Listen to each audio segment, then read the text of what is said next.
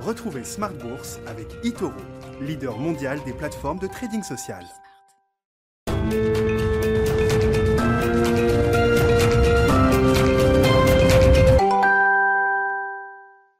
Bienvenue dans Smart Bourse, votre double dose quotidienne de marché en direct sur Bismart. Chaque jour à la mi-journée, 12h30, 13h. Et le soir, la grande édition, le grand digest de l'information économique, financière et boursière pendant une heure à partir de 18h30. Au sommaire ce soir, les entreprises à la manœuvre et le dossier Carrefour qui reste à la une. Le dossier euh, Carrefour qui a un peu baissé au final à l'arrivée, à une baisse moins importante que ce qu'on a pu voir en cours de séance. Un repli d'un peu plus de 2% après la hausse de 13% et plus hier suite à l'offre, à la proposition amicale non engageante du Canadien Couchetard qui a été euh, retoqué d'une certaine manière par le gouvernement français, Bruno Le Maire euh, en premier, qui a affirmé quelques heures euh, après l'annonce la, de cette proposition qu'il n'était pas favorable à ce, à ce rapprochement. Est-ce qu'on est sur un veto ferme de l'État français sur des questions de souveraineté alimentaire, nous dit-on? C'est inscrit effectivement dans la loi Pacte.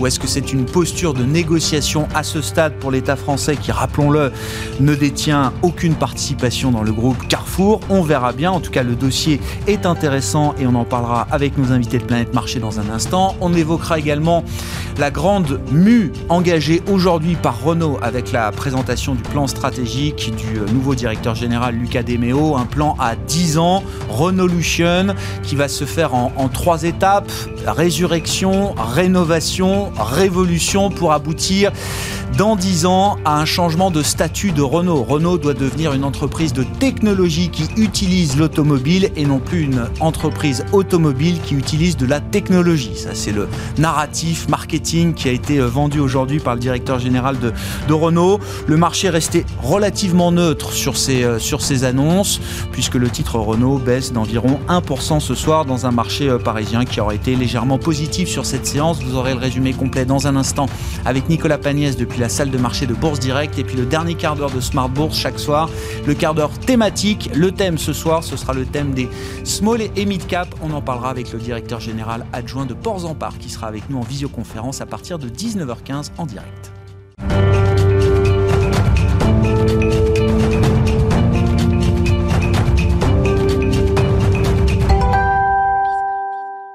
Des marchés qui euh, terminent la journée dans le vert en Europe. Le résumé complet avec Nicolas Pagnès depuis la salle de marché de Bourse Direct.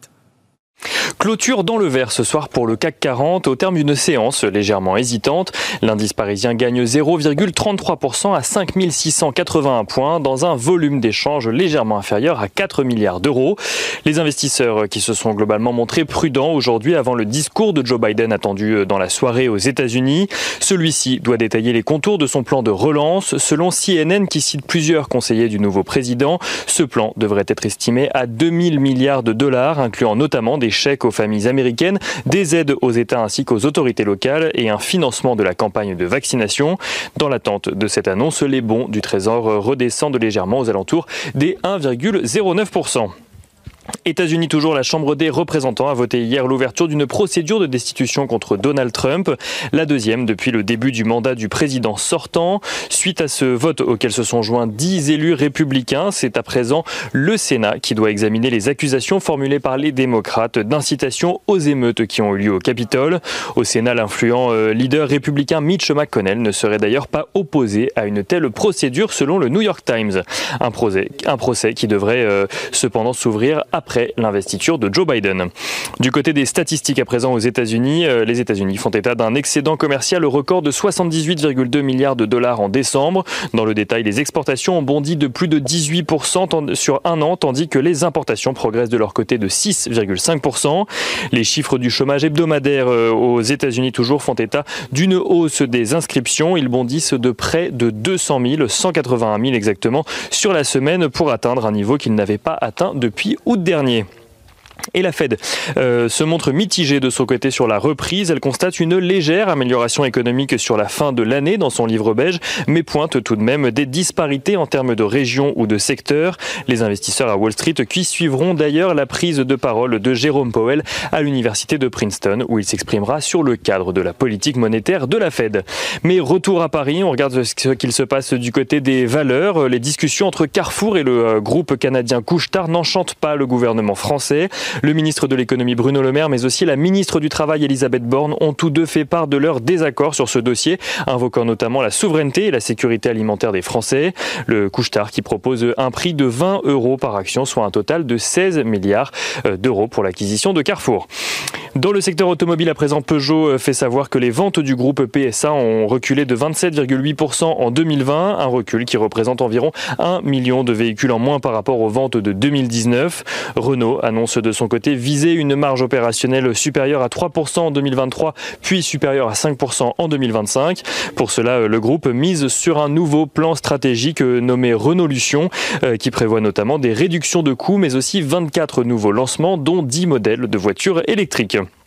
Et on notera aux États-Unis, euh, à l'ouverture donc de, cette saison, euh, des euh, résultats que BlackRock dévoile un bénéfice trimestriel meilleur que prévu, grâce notamment au dynamisme de l'activité sur les marchés financiers en 2020. À suivre pour les investisseurs dans la nuit, tout d'abord donc le dans la nuit en Europe et notamment à Paris, donc le discours de Joe Biden sur le prochain plan de relance aux États-Unis et les investisseurs qui suivront également demain donc les résultats de plusieurs banques américaines comme JP Morgan, Wells Fargo ou encore Citigroup. Côté statistique, euh, ils découvriront les prix à la consommation en décembre en France, mais aussi aux États-Unis, l'indice de confiance de l'Université du Michigan pour le mois de janvier, ainsi que les prix à la production euh, pour le mois de décembre cette fois-ci. Nicolas Pagnès qui nous accompagne en fil rouge tout au long de la journée sur Bismart depuis la salle de marché de Bourse Direct.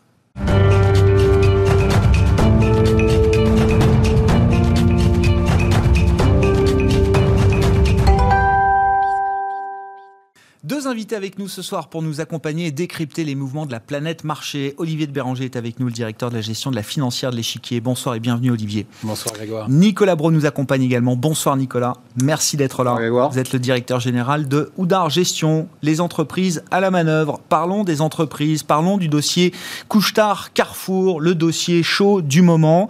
Euh, partons du principe peut-être Nicolas que les, les Canadiens sont des gens sérieux. Euh, visiblement, Couchetard est une success story euh, emmenée par un homme, un entrepreneur euh, qui est un entrepreneur reconnu au Canada. Avant de parler de la, politisation du dossier, comment vous comprenez l'idée, le rationnel de l'intérêt de Couchetard pour notre fleuron français Carrefour?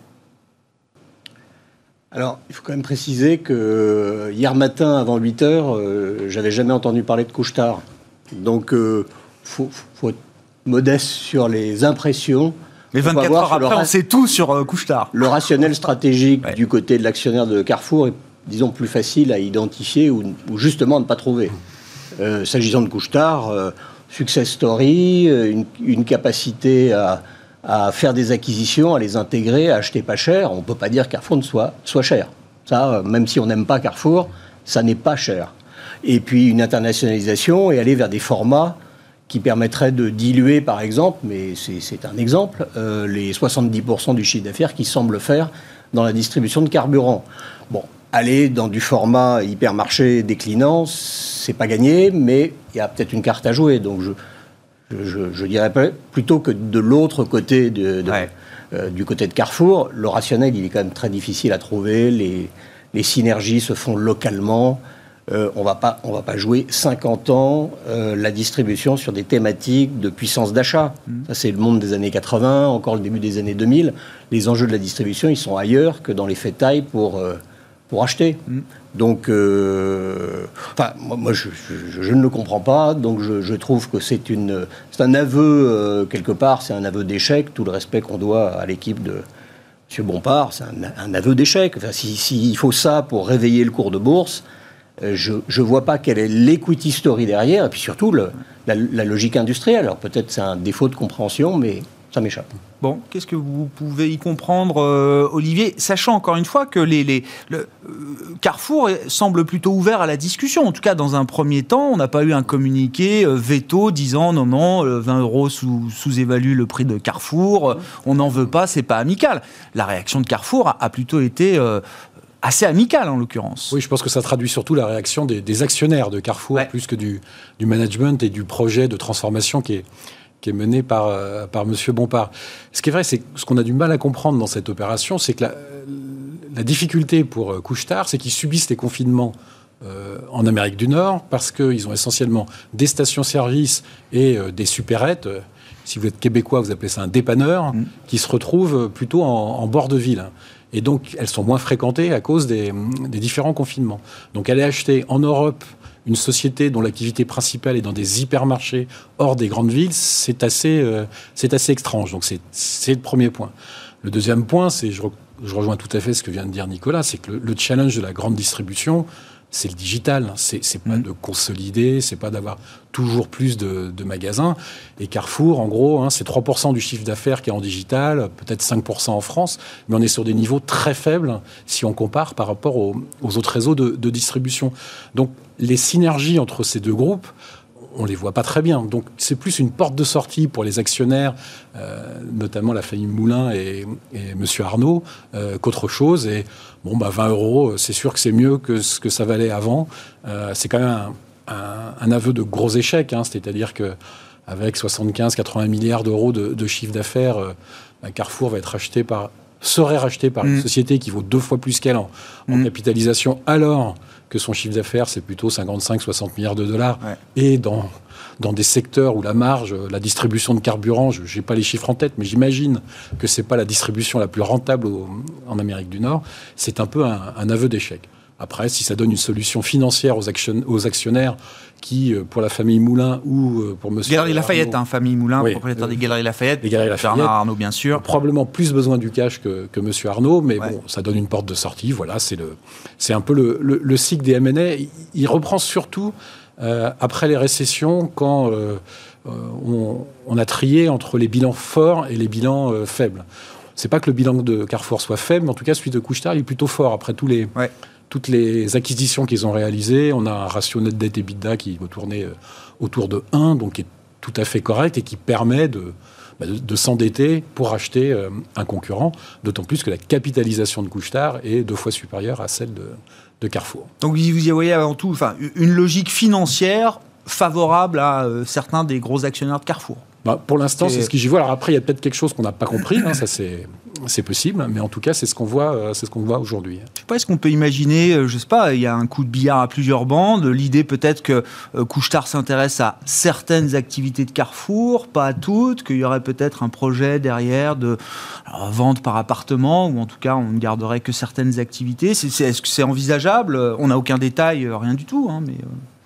Je n'en sais rien. Ouais. Je n'en sais rien. Je, ne peux pas m'empêcher de rebondir parce que c'est une histoire qu'on a tellement aimée. Mais euh, depuis le rapprochement avec Promodes, c'était il y a 20 ans, si c'est ça la porte de sortie, c'est très triste. C'est très triste parce que c'est un des grands acteurs de la distribution mondiale, mais qui, euh, au-delà des sujets stratégiques, positionnement géographique, format des hypermarchés, ils sont intégrés de plus en plus en centre-ville quand même, etc. Mais ils ont perdu la ménagère. Il, y a, une quinzaine d'années, entre 20 et 15 ans, entre 2000 et 2005 et ils n'ont jamais réussi à faire revenir la ménagère qui a pris d'autres habitudes. C'est le, sujet principal de Carrefour, euh, c'est le sujet de sa présence française. C'est le socle. C'est le socle du chiffre d'affaires, de ses employés, de la génération de cash. Il faut être fort chez soi pour faire des acquisitions ailleurs. Et cette recette-là, en dépit d'efforts qui sont intéressants, hein, qui sont faits par le management actuel, ils n'ont pas réussi à revenir, euh, à faire revenir ces, clients, ces clientes, qui sont partis chez Intermarché, qui fait du local depuis beaucoup plus longtemps que Carrefour, chez Leclerc, avec des patrons de magasins qui sont enracinés dans le local. Et donc, c'est là où on, a, on a utilisé. En fait la même, la même expression. C'est un peu terme d'échec. Oui, oui parce que ma question, effectivement, derrière, mais vous y répondez déjà, c'est est-ce que Carrefour peut retrouver de l'intérêt, effectivement, notamment à travers cette crise pandémique? C'est vrai que les efforts des distributeurs en général, leur présence a été saluée par le, le monde politique, peut-être un peu moins par les investisseurs, parce que ça reste des, des, des métiers compliqués, mais on, pouvait peut-être imaginer que euh, la stratégie Bompard, la crise pandémique, pouvait amener à un regain d'intérêt, un regain d'image, ne serait-ce qu'un regain d'image de ces grands distributeurs. Un petit peu. Il y, a, eu ça un peu entre mars et, juin, oui. oui. ils étaient présents, ils ont fait d'énormes efforts. Mm. C'est un boulot considérable de mobiliser l'équipe. Et on ne peut pas capitaliser là-dessus pour imaginer que ça puisse euh, retrouver un peu d'intérêt sur le plan boursier. Euh. Euh, la, bourse n'est qu'un prisme. Hein. Tout n'est pas fait pour gagner de l'argent, en tout cas en croissance. Et je ne suis pas sûr que cette crise pandémique était, était un, événement susceptible de redynamiser la croissance pour l'avenir. Hmm. la distribution. Mais, les analyses sont positives, donc il doit, il doit y avoir peut-être quelque chose que on verra. On a très peu de détails quand même sur l'intérêt de, de Couchetard euh, aujourd'hui, ce qui les intéresse chez Carrefour. On verra. Il y a le politique qui s'immisce là-dedans. Il faudra qu'on en dise un mot. Mais sur le secteur de la distribution, c'est, c'est, ça reste déflationniste, ça reste non investissable euh, pour la majorité du, du, marché des investisseurs. Ou est-ce qu'il y a quand même des histoires spécifiques? Aux États-Unis On parle des succès de Walmart, de Target, de grandes enseignes quand même historiques euh, qui ont réussi à réagir. Alors Walmart a réussi à, réagir notamment par le canal digital. Oui, euh, bien sûr. On, a vu en gros qu'aux États-Unis, la, distribution euh, digitale était passée à quasiment 20% de part de marché. Donc sur une pandémie, on est passé de 10 à 20. Vous parlez aux distributeurs digitaux, ils vous disent bah, il nous reste 80% à prendre. C'est ça la, mm. réalité du, du, marché. Et pour, pour, revenir sur ce Carrefour, je rappelle que 20 euros, ça fait une valo en gros de 5 fois et demi euh, la valeur d'entreprise sur les bidas. La moyenne du secteur, c'est 6,5. Donc c'est-à-dire que ah la porte de sortie honorable que tout le monde trouve, finalement, c'est c'est déjà décoté par euh, rapport, au, secteur. Ah probablement que s'il y a une opération, ce sera plutôt à 22, 23 que, que 20 euros. Enfin, c'est un détail. Mais le, le vrai challenge de la distribution, c'est ça. C'est comment faire face au nouveau mode de de consommation, à cette vague digitale qui arrive et avec des, distributeurs digitaux qui semblent prendre une part vraiment importante de la valeur ajoutée de la distribution. Bon, sur l'émission du politique dans le dossier Carrefour, est-ce que c'est une surprise? Est-ce que c'est est-ce que c'est un, coin euh, où, l'idée d'un veto ferme politique sur une telle opération, si jamais les discussions devaient euh, avancer?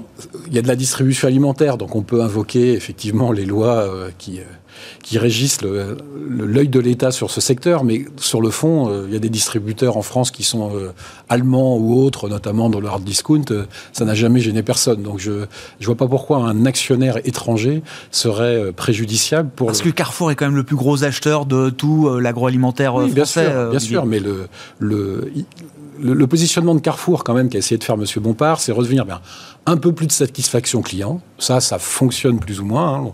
On, hum. voit que les, vous vous rappelez des célèbres assemblées générales de Carrefour où les gens critiquaient tout. C'est quand même mieux. Euh, et puis le bio dans l'alimentation, qui est quand même un axe qu'ils ont pris très hum. fort et sur lequel euh, au moins on peut dire qu'ils sont pas en retard. Donc, à mon avis, c'est plutôt ça qui intéresse, euh, qui intéresse Couchetard. Est-ce que ça veut dire que en rachetant la société, ils vont liquider tous les hypermarchés? Franchement, je pense pas. Donc, et je pense que le, la vision du gouvernement, c'est plus une vision sociale qu'une vision alimentaire. la chaîne alimentaire en France ne sera pas brisée si jamais Carrefour passe sous contrôle euh, canadien. D'ailleurs, Bruno Le Maire, euh, il, va euh, en douceur. A priori, je ne suis pas favorable à un tel rapprochement. Je pense qu'il aura besoin de plus de garanties sociales, voilà. garanties de sourcing. Une de négociation à ce stade. Et puis on verra ce qu'il en est du prix. 20 euros, est-ce que c'est un prix de départ qui peut être amélioré? Il y a encore quelques commentaires à faire, Nicolas Je converge totalement sur le dernier argument, pas pour justifier l'immixtion de l'État, euh, encore plus quand il n'est pas au capital, euh, ne, peut pas être quelque chose de bienvenu, mais on est dans, un, dans une époque, dans, dans une époque durable, euh, ancienne, et un pays qui est traumatisé par l'emploi. Mmh. On n'a jamais réussi. Donc, plus gros employeur de France, euh, c'est normal que à Bercy ou ailleurs, euh, ça, suscite des suspicions, peut-être mal placées, mais des suspicions, des, une vigilance. Je dirais peut-être d'autant plus pour faire une transition sur le MNA que ces derniers mois, alors ils, sont certes canadiens, mais les anglo-saxes et les américains qui ont fait des opérations d'acquisition en Europe euh, ça a déjà fait l'objet de blocage. Donc, probablement qu'à Bercy, ils, étaient, euh, ils, sont survigilants sur ces, sur ces thématiques-là. mais, ce ne serait pas différent ailleurs, euh, Nicolas? C'est une spécificité française? Est-ce que ce serait... Est-ce que la vigilance d'un État serait... Ça ne serait pas différent en Espagne ou en Italie? Oui, c'est ça. D'accord. En Scandinavie, c'est autre chose. Ouais. Pas je... Non, non, mais je, c'est une vraie question, savoir est-ce qu'il y a eu un vrai euh, cas français sur le, un French M&A, des particularités euh, d'un French M&A, ou est-ce que euh, la défense de l'emploi, c'est aujourd'hui dans un monde moins ouvert, plus protectionniste On entend depuis hier soir des, des, des grands cris en tout, tout sens, ah, mais qu'est-ce que vient faire l'État, etc. faut se calmer, quoi. Faut, faut, faut, faut arrêter d'en faire trop aussi, quoi. Bah, qu'il qui explique pourquoi. En revanche, oui, cette, cette sensibilité sociale, euh, elle est évidente pour, euh, pour, pour un politique.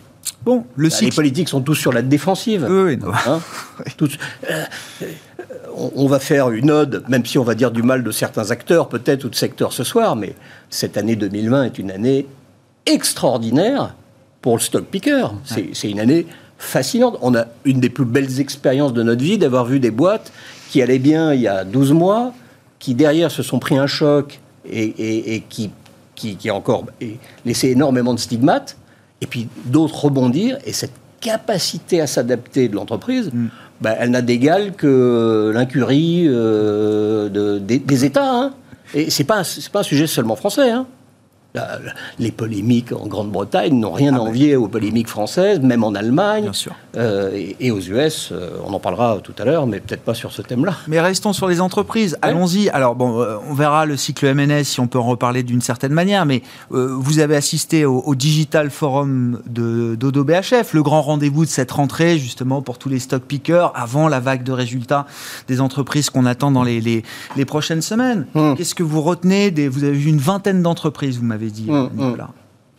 Alors, euh, bon, je, ferai, je ferai des commentaires sur certaines sociétés, mais euh, évidemment, euh, c'est des sociétés que j'avais sélectionnées, de qui il peut y avoir un côté affectif et pas forcément le meilleur point d'entrée aujourd'hui, mais elles nous disent des choses. C'est ça en ça que c'est intéressant. De façon un peu transversale, je dirais qu'il il y a plutôt un sentiment, mais qui va dans le même sens que je venais d'évoquer.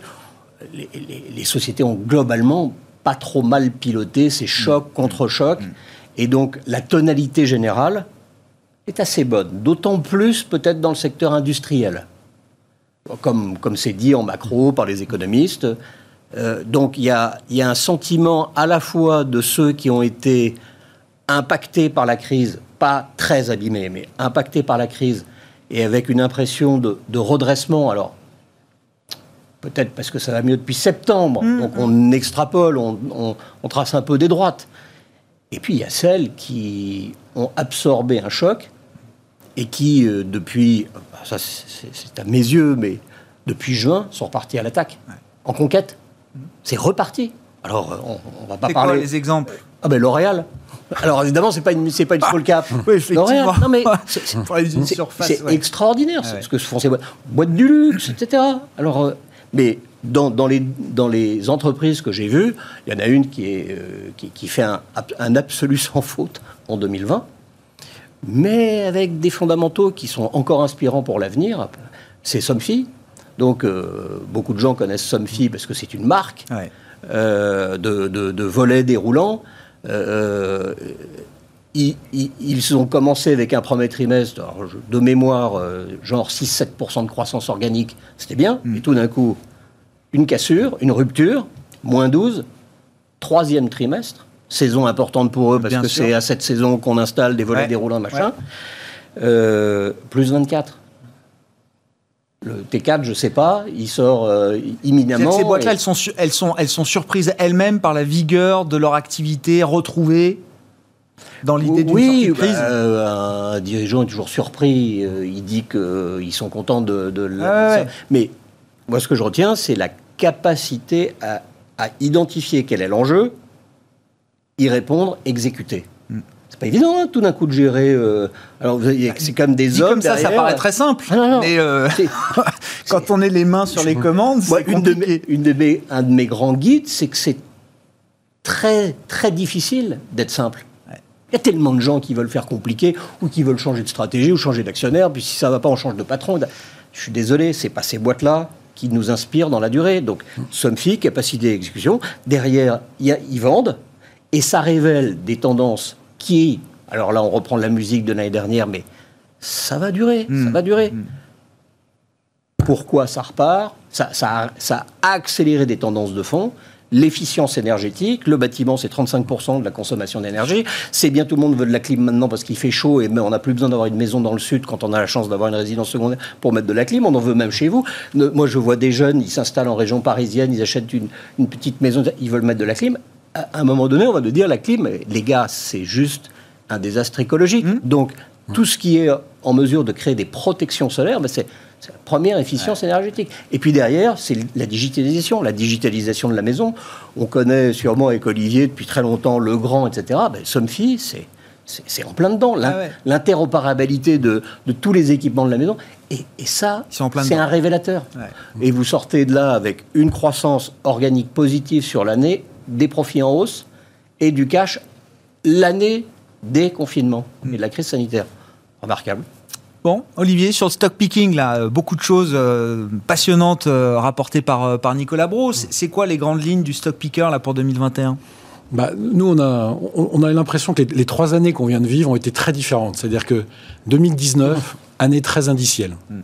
Tout monte, tout baisse, les indices sont plutôt montés, tout a monté ensemble. 2020, année extrêmement sectorielle. Il y a les bons secteurs, l'efficience énergétique, le digital, il y a les très mauvais secteurs, euh, l'hôtellerie, euh, l'aérien, euh, tout ce qui est autour de, du, mouvement.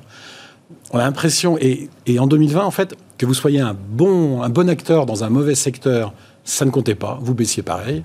Et si vous étiez un mauvais acteur dans un bon secteur, vous montiez pareil que les, que les bons. C'est particulièrement vrai pour, pour, la tech américaine, où on a eu des, des valorisations assez délirant. Donc, c'est souvent l'allocation qui a fait la performance plus que le picking. C'est plus que le picking. Et nous, on a l'impression quand même 2021, ça va un peu souffler, la poussière va retomber. Il y a quand même, euh, il y a sûrement des bons distributeurs. Là, je peux pas vous en citer, mais il y en a sûrement. Enfin, en tout, en tout cas, euh, en digital, c'est clair. Il y a sûrement dans, dans la tech des, des, valeurs qui sont euh, trop chères. On en avait parlé ici. Hein, pourquoi pas acheter du Microsoft à 30 ou 35 fois les résultats? Pourquoi acheter du Zoom à 70 fois le chiffre d'affaires Ça, c'est quelque chose qui, mm. me, qui me dépasse pour, pour le moment. Mais ça veut dire que quand même, on va un petit peu avoir une année, de notre point de vue, un peu plus équilibrée. C'est-à-dire qu'on va arrêter l'hystérie des valorisations dans lequel on a tendu des élastiques très très forts et essentiellement sur les secteurs et pas sur les valeurs. Et ça, c'était assez nouveau et c'est sans doute, sans doute dû à la pandémie, c'est sans doute dû aux réponses budgétaires et, monétaires. Mais on a atteint des, des écarts de valorisation euh, entre secteurs et donc entre valeurs qui quand même nous paraissent un peu exagérés. Donc on, a l'impression que 2021 pourrait être un, certain retour à l'équilibre, ou en tout cas des portefeuilles plus balancés. Et, d'une certaine manière, est-ce que vous avez déjà organisé vos portefeuilles en ce sens-là? Est-ce que le trou d'air historique de février-mars a été mis à profit, si on fait refait un peu le bilan de l'année 2020, a été mis à profit dans vos maisons pour justement recharger, remettre du potentiel dans les, les, portefeuilles Ou est-ce que ça se fait au fil de l'eau? Ou est-ce que vous êtes en plein dedans aujourd'hui? Ça se fait plutôt au fil de l'eau et je dirais qu'on a été un peu... On a pris, pris le temps d'attendre. Prudent, ouais, d'accord. Et on a, plutôt on a plutôt recommencé à mettre un peu de cycle après l'été. C'est-à-dire qu'on n'a pas, on pas acheté au plus bas, hein, j'aimerais bien vous le dire, mais c'est pas vrai. On a plutôt acheté euh, après... Euh, après l'été, dans cette idée quand même qu'on euh, on avait l'impression qu'un jour ou l'autre, le cycle redémarrait et que la qualité finirait par payer. Et ça, c'est un grand thème. Euh, si j'avais deux thèmes pour 2021, c'est équilibre et qualité, c'est-à-dire portefeuille plutôt équilibré. Vous embêtez pas à faire des value traps ou des trucs qui vont peut-être rebondir de 50%, mais je le rappelle toujours, hein, Air France a perdu 70%, Air France a repris 70%. Si vous aviez au 1er janvier 2020, bah, vous perdez 50%. Donc euh, c'est bien si vous attrapez le couteau qui tombe au, plus bas, mais sinon, vous n'avez pas fait de, performance. Donc, portefeuille plus équilibré en termes de style, et surtout aller vers la qualité, vers les, bilans solides. La montagne de dettes qui s'accumule, de toute façon, va favoriser les, bilans solides à un moment ou à un autre. On ne sait jamais quand ça commence, mais le jour où il y aura des tensions sur le crédit, vous serez mieux avec des entreprises pas trop endettées qu'avec des, entreprises qui ont déjà des bilans un peu stressés. Parce qu'il y aura des tensions sur les taux alors moi, je ne crois pas que les tensions sur les taux, elles sont pour tout de suite, hein, mais je pense qu'il y aura plutôt des tensions sur les spreads de crédit. On a, on a des spreads de crédit qui sont comprimés comme au début 2010. Le coût de financement des entreprises. Hein. Oui, c'est-à-dire la, le... prime de risque au-dessus du taux sans risque euh, payé par les entreprises, elle est quasiment au, plus bas des trois dernières années. C'est quand même étonnant dans une année de, récession aussi forte, sur lequel il y aura des défauts. Alors évidemment, les banques centrales vont aider, il n'y aura pas de catastrophe, on va recapitaliser ce, ce qu'il faut, mais quand même, se dire que acheter du crédit aujourd'hui avec les primes de risque les plus basses des trois dernières années, il faut quand même être courageux. Hmm. On, parlera de Renault, hein. je veux qu'on garde quelques minutes pour parler de Renault du secteur automobile, mais allons-y sur la gestion aussi avec vous, euh, Nicolas. Déjà, une question là, que j'aime bien poser euh, à la fin de l'année 2020, début 2021. Est-ce que vos portefeuilles ont beaucoup tourné? Est-ce que. Non. D'accord. Non. Euh, bon, une année se termine, quand on fait de la gestion d'actifs, euh, c'est très bien de bien terminer euh, l'année, mais on recommence à zéro. Hmm. De notre expérience nous prouve que dès qu'on est satisfait, la porte de saloon n'est pas loin. Donc, il n'empêche qu'on a chacun notre ligne de conduite. Donc, la grande satisfaction de l'année dernière, c'est la discipline. Hmm. Et cette discipline, on va dire, on dirait volontiers qu'elle est historique, mais le quatrième trimestre 2018 a été un marqueur. Baisse de 20%, hein, c'est ça Baisse de 20% sur mois, euh, de hausse de taux de la sur, Fed. Sur le thème, euh, ça y est, fin du cycle. on avait déjà joué le cycle américain, c'est typiquement 7 ans. Bah là, on, on abordait l'année 10. Euh, ça va s'arrêter. Mm. Et là, on a vu tous, tous ces éléments que décrit Olivier, ils, étaient là. Bilan, bilan. On voit, on voit, des, on voit des managements qui disent Moi, je suis très, très bien avec 3,5 de, de levier de, de dette. Directing, directing. Alors, on peut donner des noms. Ellis, SPI, etc. On en a tous eu un petit peu. Je vois aucune raison de changer. D'accord. Il va continuer à faire froid. Il va faire très froid dehors. Ça fait 15 ans ou 20 ans que ça dure. Le monde, le, le monde reste extraordinairement compétitif. Hein. Euh, et, et, et, je crois, alors moi je suis marqué parce qu'on a d'abord une ossature de banque privée, des, clients qui, il leur apporte beaucoup plus de savoir où ils sont dans deux ans ou trois ans que de savoir si on négocie bien euh, toutes les rotations. Personne n'est plus fort que le marché. Des gens qui se sont plantés là-dessus. Mais il y en a pas des pas Des gens qui nous conseillent, et je leur fais pas insulte, ils se trompent. Alors ils font du market timing, mais qui sait faire ça? Qui sait faire ça dans ce monde On sait, ne sait pas où il va. En revanche, les capitaines qui savent euh, piloter un navire, enfin, traverser l'Atlantique, ils connaissent pas. Mais ça veut dire que les darlings que vous aviez avant la pandémie, enfin, les darlings d'aujourd'hui, vos darlings d'aujourd'hui sont à peu près les mêmes que, qu'avant la, pandémie. Vous dites pas, si on veut il y a quand même un nouveau cycle d'investissement, peut-être, alors, nouveau paradigme, nouvelle ère, on a entendu tout ça, mais euh, il n'y a pas une nouvelle histoire quand même, il n'y a pas d'autres, de nouvelles idées peut-être à intégrer euh, Marginalement, si. On, a envie de les trouver. Mais pour rejoindre ce que Olivier disait, on n'y va pas en macro. On veut faire du, du titre par titre. Il, il, ne faut accepter de mettre en portefeuille, y compris pour nos fonds, que des titres dont on pense qu'on sera capable de les garder si on a tort sur le scénario 2021, si on a tort sur le timing. Très bien, la rotation value, mais la hmm. rotation value, l'écart maximum entre la value et la growth, ça date d'avril. Alors, ça a accéléré à la rentrée de septembre et propulsion en novembre. Donc, on commence sur cette. Mais c'est plus facile de remettre de la, de la cyclique de croissance hmm. que de la cyclique pure. C'est plus facile de, remettre du Legrand ou des choses comme ça que, euh, qu'aller acheter du ArcelorMittal ou, ou de la voiture. Tiens. Bon, et eh ben allons-y sur Renault. Bah, gardez la parole, euh, non, non, Nicolas. Non, non, mais alors, euh, non, non, mais si, si, parce qu'il faut qu'on avance. Renault quand même. Renault Lution. Donc euh, résurrection, révolution, non, résurrection, rénovation, révolution. Est-ce qu'un groupe comme Renault, mais Volkswagen aussi, ou les grands, les grands constructeurs, est-ce qu'ils sont capables en 10 ans de changer de statut? C'était le discours du patron de Volkswagen il y a quelques jours. Le gros problème, la grande menace que beaucoup sous-estiment encore, nous dit-il, euh, Herbert dit, c'est la manière dont le marché nous regarde aujourd'hui. C'est-à-dire qu'il y a les nouveaux acteurs, Tesla, ça peut valoir l'infini, c'est une boîte qui peut lever notre cash flow annuel sur les marchés actions comme ça en claquant des doigts. 5 milliards par-ci, 5 milliards par-là. Et ça, c'est une vraie menace pour un groupe comme Volkswagen, qui n'a pas le même accès, en tout cas au même prix, à la liquidité d'un Tesla, euh, par exemple. Il faut qu'on change de statut, qu'on devienne des boîtes de tech. Mmh. Est-ce que Renault s'engage sur ce chemin-là aujourd'hui Je n'en sais rien, euh, mais je ne donnerai pas le bénéfice du doute. Euh, il y a une différence entre les constructeurs allemands, y compris Volkswagen, bien qu'ils soient sur tous les segments, et Renault ou Stellantis. Euh, c'est un généraliste. mais on le voit sur les ventes du, mois de décembre, on le voit dans le discours. Grâce à vous, j'ai été écouter Mme Bezos euh, juste avant. Non, moins 21 d'évolution du chiffre d'affaires, enfin des ventes automobiles l'année dernière, c'est parce que sur des marques qui sont des, de mass market, ben, on résiste beaucoup moins bien mmh. qu'un BMW à moins 8. À l'échiquier, on sait ça depuis longtemps, que BMW, c'est un peu le seul praticable, quoi. Euh, alors, les autres, euh, ils ont des choses intéressantes. Dans le portefeuille de Volkswagen, il y a des marques euh, premium. Moi, mon j'ai beaucoup aimé l'automobile. Hein. Pas pour ça que j'ai raison, hein, mais j'ai beaucoup aimé l'automobile. Et notamment les équipementiers, parce que c'est là que se crée la valeur. Simplement, il y a eu un choc il y a deux ans, vous vous souvenez d'une d'une norme européenne que personne n'a vu venir, même les Allemands, et qui l'ont plutôt abordé avec arrogance et ils ont trébuché. Mais surtout, le monde de l'auto est, de mon point de vue, en déclin en Europe, structurel. J'ai l'impression que l'auto, c'est la banque il y a 15 ans. Quand vous avez un secteur qui est dominé et dont les règles principales, les objectifs sont guidés par la réglementation, vous êtes dans une trap. Un entonnoir. Dans une trappe, dans un entonnoir. Et vous dites pas que quand même... On, fabrique et on vend des automobiles électriques parce qu'on a dit tel critère, telle norme, sinon 20 milliards d'euros d'amende. Alors ils les font. Euh, écoutez, euh, Tavares, il y, a, deux ans, hein, il a dit, vous voulez, on y va. Deux, ces voitures se vendent sous subvention.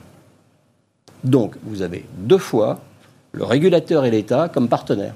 Si vous, vous savez anticiper ce que va faire le futur ministre de je ne sais quoi, qui aura changé dans deux ans, et troisième point, le marché automobile, oh, ça fait cinq ans, c'est la Chine qui compte. Ah oui. C'est la Chine qui compte. Le reste est blablabla. Et donc, au-delà de, de, Renault ou des, exemples, il n'y a pas quand même dans le, dans le secteur, dans le thème automobile, euh, quelque chose qui vous donne envie d'investir aujourd'hui euh, particulièrement, euh, Nicolas? Parce que c'est quand même une mutation énorme d'un secteur. qui est il y a tout le déclin. Non, mais je comprends la partie déclin. Hum. C'est aussi une partie opportunité pour beaucoup de ces acteurs, peut-être. La capacité à se transformer est difficile. moi, pour les acteurs historiques. Il faut donner un nom d'un équipementier à avoir, je dirais Plastic Omnium, parce qu'ils ont j'ai l'impression, cette capacité à se remettre en question. Ça fait cinq ans qu'ils ont été en Californie et qu'ils sont revenus en disant il y aura peut-être plus d'accidents parce que c'est la voiture autonome, plus de les bumpers, là, les, les, les, pare-chocs, parce que il, se, réinvente. Mais sinon, plutôt par du dérivé. Euh, alors, euh, bah, la techno, euh, la batterie est chinoise, la techno est américaine, et, et, je comprends pas tout. Hein. Et, les semi-conducteurs, on, en a quelques bénéfices chez nous. C'est important pour ST, pour Infineon, pour ASML. Mais au-delà de ça, les constructeurs assembliers, oui, pour vous, c'est fini. Je, pense que c'est ça le, thème, c'est que c'est plus des constructeurs, ce sont des assembleurs. On a eu exactement la même. Euh, le même mouvement sur euh, les PC. Si vous vous rappelez, dans les années 2000, mmh. les, fabricants de PC sont devenus des assembleurs. Maintenant, la valeur, elle est chez les fabricants de composants et plus du tout chez les, les assembleurs de, PC. Donc, ils ont l'ambition, quand même, je reprends Volkswagen Renault, de, devenir des boîtes de tech, de, reprendre une partie de cette valeur. Ça, semble très challenging à, 10 ans. Là. Moi, je suis assez d'accord avec ce que vient de dire Nicolas, c'est-à-dire que la valeur, elle est partie euh, chez les équipementiers. Donc, il y a les bons équipementiers qui sont, sont des bons thèmes. Donc, si vous voulez creuser un peu, vous pouvez peut-être aller vers euh, des fournisseurs de ces équipementiers. Et dans la batterie électrique, il y a quelques chimistes en Europe qui sont pas trop mauvais pour faire des plastiques qui servent. c'est ça, on remonte très très haut dans la, dans la chaîne. être assez, assez haut dans la chaîne. Je pense à une boîte allemande qui s'appelle Covestro qui, qui, qui fait ça. Mais euh, c'est vrai que, un, vous pouvez pas éviter la zone géographique, c'est-à-dire que, effectivement, si on préfère BMW, c'est parce qu'en Chine, ça marche bien et que les marges euh, se tiennent. Deux, euh, régulation et intervention de l'État. De toute façon, personne ne peut deviner ce qui peut se passer, donc c'est pas la peine d'essayer de, parier. Donc, l'idée, c'est peut-être d'aller bah, sur le troisième niveau de, de l'automobile et pas les assembleurs, mais les fournisseurs d'assembleurs, sachant que dans une voiture électrique, euh, à part les systèmes de technologie, entertainment, euh, euh, autopilot et autres, la, techno est en fait assez faible. Hein. par un, moteur diesel, c'est beaucoup plus compliqué à faire ah qu'un moteur électrique. Donc ça, ça, demande moins de composants, ça demande moins de fournisseurs, et donc la, la, chaîne de valeur, elle est plus difficile à garder en marge pour les, pour les, et moins de personnel pour les fabricants. Oui, oui, c'est moins d'emplois. Ouais. c'est compliqué. Joe Biden veut viser la Lune sans transition aucune, hein, voilà, mais ça va être le discours euh, tout à l'heure du président euh, élu qui va détailler. Alors, euh, bon, on parle beaucoup du plan de relance économique, il y a quand même l'urgence sanitaire, il aura sans doute là aussi peut-être des, des, éléments de détail sur une stratégie sanitaire sur le plan fédéral. Quel signal politique, en l'occurrence, vous attendez de la part de Washington et du personnel qui va arriver aux affaires la semaine prochaine Olivier? Bah, Il y, a le, y a le chiffre, on attend tous le, montant, du, le montant du plan. Là. On passerait de 900 milliards à 1600 milliards ou peut-être même 2000 milliards. C'était le, le chiffre de, cet après-midi. Donc ça, c'est la première chose, avoir une idée de quel va être l'impact sur le, euh, sur le PIB américain en, 2021 de ce plan de relance Est-ce que les, particuliers vont recevoir des chèques de 1000 dollars, 1500 dollars, 2000 dollars? Ça, évidemment, ça a un impact fort euh, sur l'économie américaine, parce que je vous rappelle que 75-80% du PIB américain, c'est la consommation. Comme on a un taux d'épargne qui est autour de 17-18%, un des plus hauts depuis les 25 dernières années. Si vous rajoutez un chèque, normalement, il y a forcément un moment en partie. où la consommation va repartir. C'est dur de timer au mois près, mais, mais ça va arriver. D'ailleurs, on l'avait vu avec le, premier chèque, un net rebond des ventes au détail avec, le, avec ce chèque. Donc ça, le, première chose qu'on attend, c'est le chiffre. Mais deuxième chose, c'est comment il obtient une majorité ou comment il arrive à négocier un package budgétaire avec les républicains. Mm. Et ça, je pense que c'est le plus important. Et c'est aussi lié euh, à ce qui se passe euh, avec le, président Trump. C'est-à-dire que il faut quand même qu'il trouve un moyen de s'arranger avec les, républicains les, les, plus centristes pour pouvoir faire ces grands programmes d'investissement. Vous savez que, bien sûr, il a la majorité technique au, Sénat, mais il y a, il y a des procédures euh, parlementaire euh, un peu spécial aux États-Unis qu'il faut que vous ayez 60, 65 voix de sénateurs pour proposer une loi qui peut être qui peut passer par 51 voix. Donc c'est quand même euh, assez, assez étrange. Et ça, il va falloir qu'il trouve l'aide des, des, républicains centristes.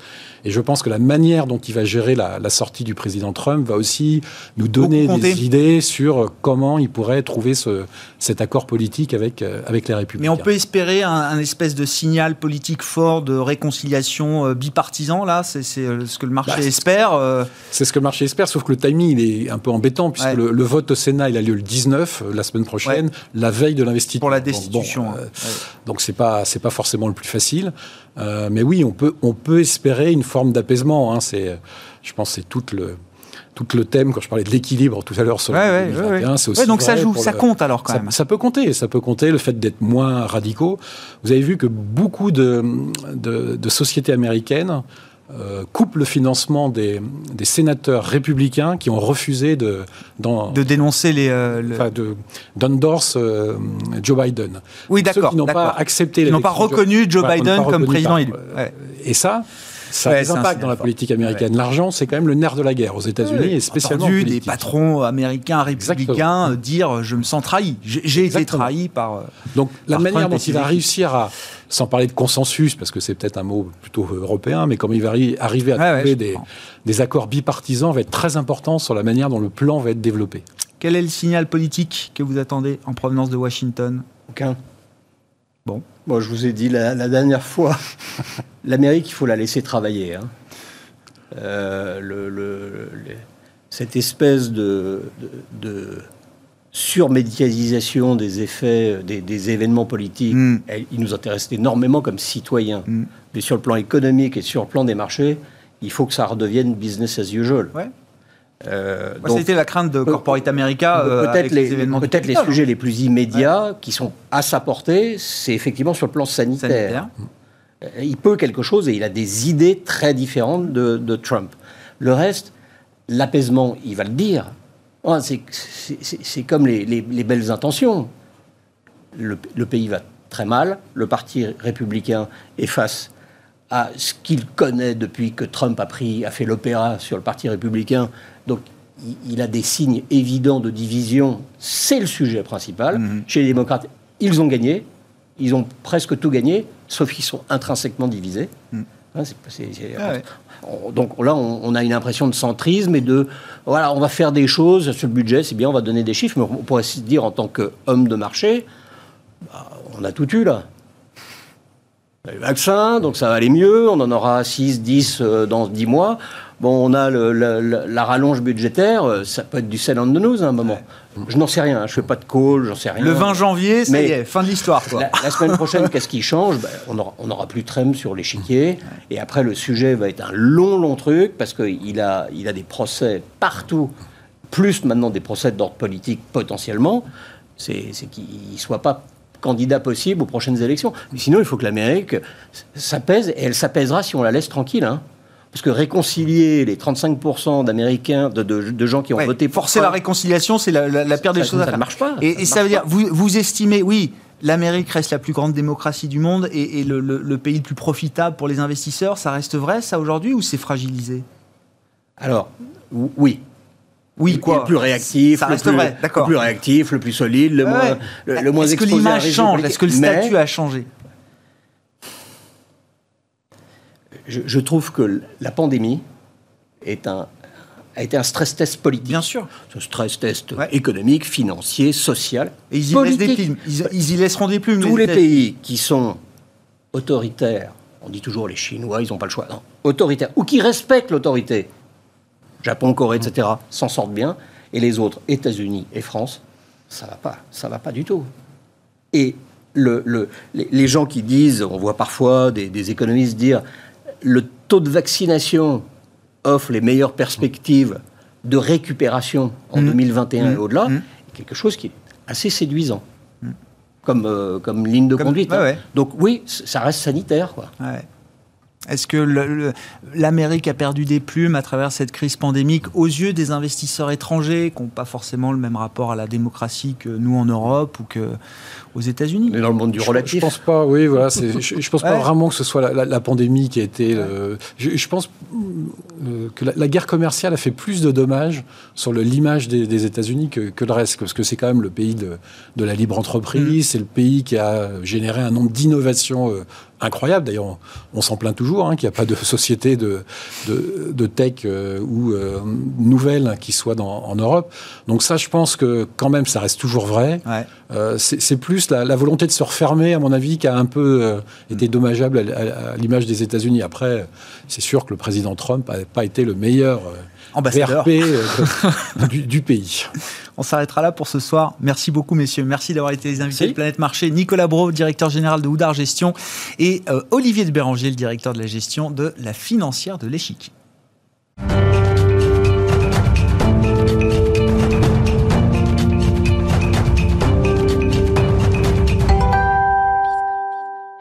Et on parle small et mid cap pour terminer cette heure de Smart Bourse. Chaque soir, vous le savez, le dernier quart d'heure qui est consacré à un thème de marché, le marché à thème, le quart d'heure thématique de Smart Bourse. Et donc, on parle ce soir des petites et moyennes capitalisations boursières qui ont retrouvé leur surperformance historique l'an passé. On en parle avec Vincent Le San qui nous rejoint à distance, directeur général adjoint de Ports en Part. Bonjour et bienvenue, Vincent.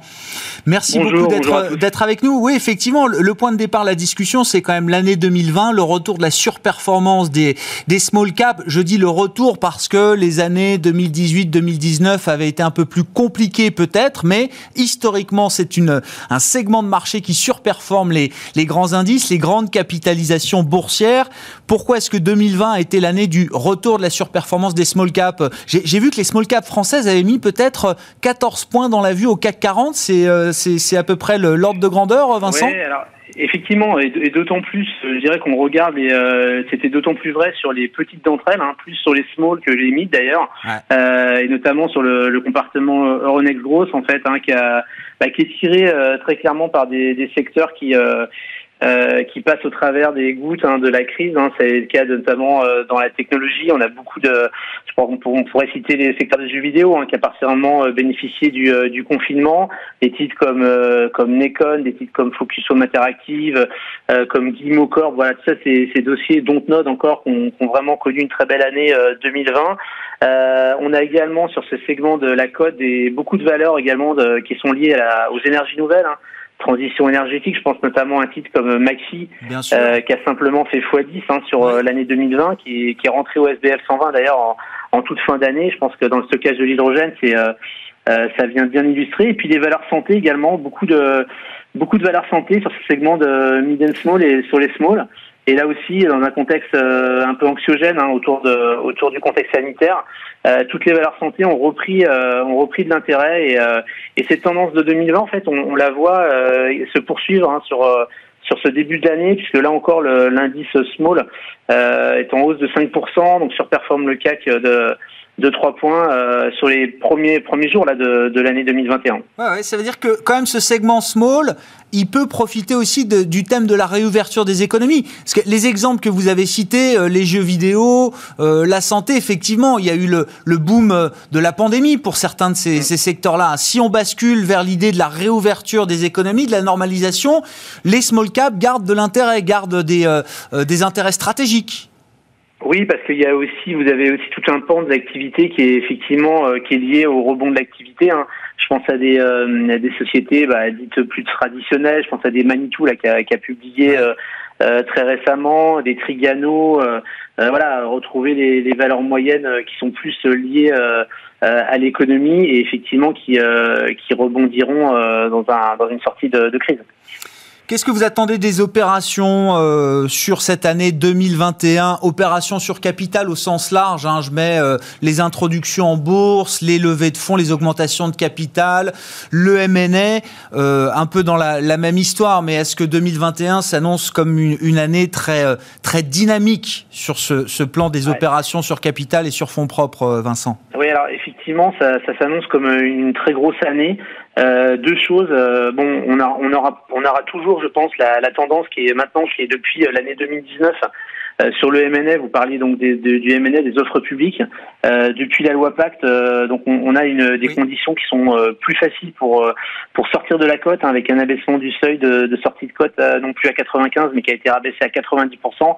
Et on a vu plus d'une trentaine d'opérations l'année dernière, et c'est une tendance qui va se qui va se confirmer en 2021 notamment pour toutes ces sociétés qui jugent être sous-valorisées en bourse, qui ont des qui ont des résultats et qui ont des capacités à aller chercher des fonds qui les accompagnent pour financer cette sortie de code. Ça, c'est la première des tendances euh, qui va se poursuivre. On a beaucoup de, on est beaucoup sollicité en fait sur ces sur ces thématiques-là.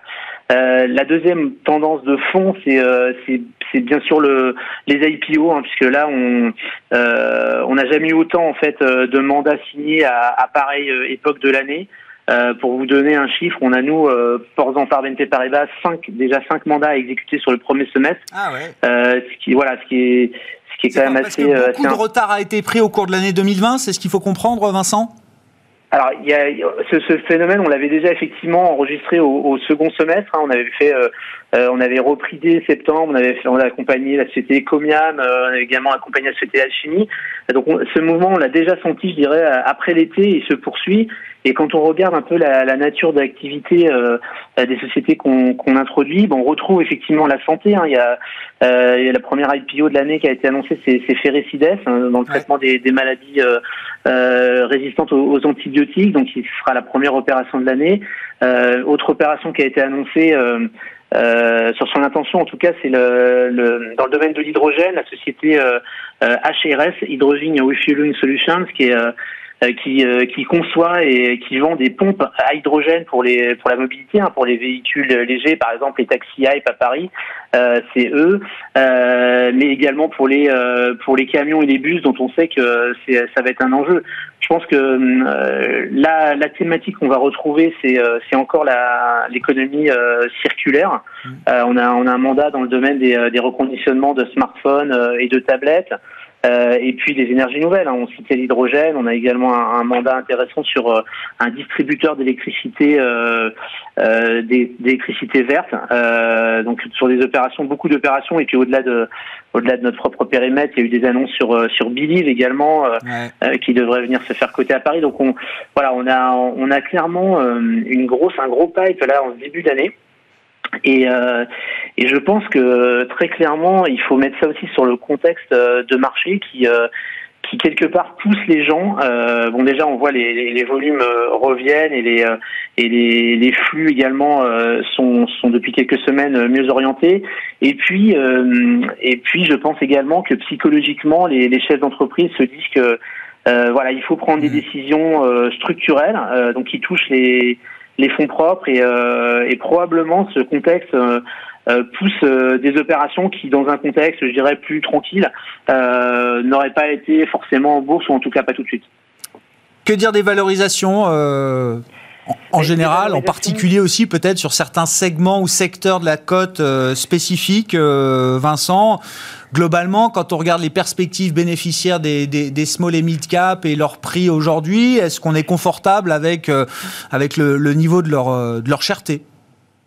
Oui, on est, on est confortable puisque les, les multiples restent reste en moyenne euh, tout à fait euh, conforme en fait hein, euh, à, ces, secteurs d'activité. On est, autour de 15 fois en moyenne les, bénéfices 2021. Donc on est sur des tendances de long terme. Hein. Il n'y a pas de, caractère de bulle. Alors bien évidemment, quand on regarde les, le, le sous-jacent, c'est qu'effectivement le marché pour pour payer ces, ces prix-là, ça, ça sous-entend un rebond de, du bénéfice par action hein, assez assez assez fort, hein, puisqu'on parle de 30% en moyenne là aussi sur ce sur ce compartiment euh, voilà un peu comment est construit en fait, comment la bourse se positionne par rapport à ces valeurs. Donc pas de, clairement pas de, fin de bulle. On a un marché qui se porte bien.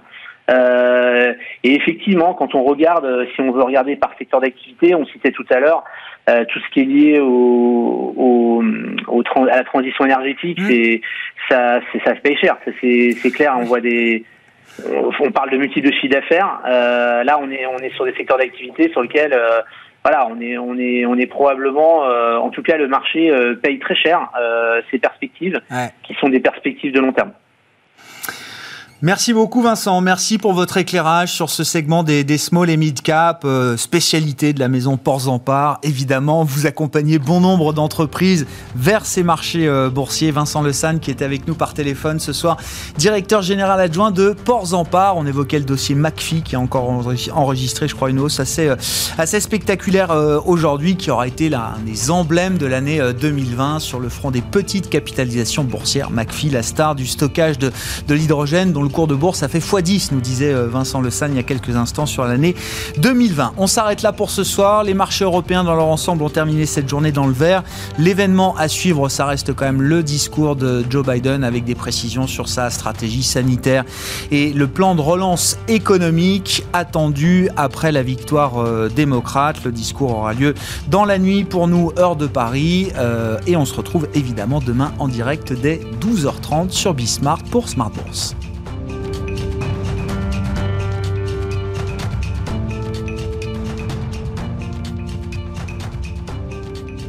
C'était Smart Bourse avec eToro, leader mondial des plateformes de trading social.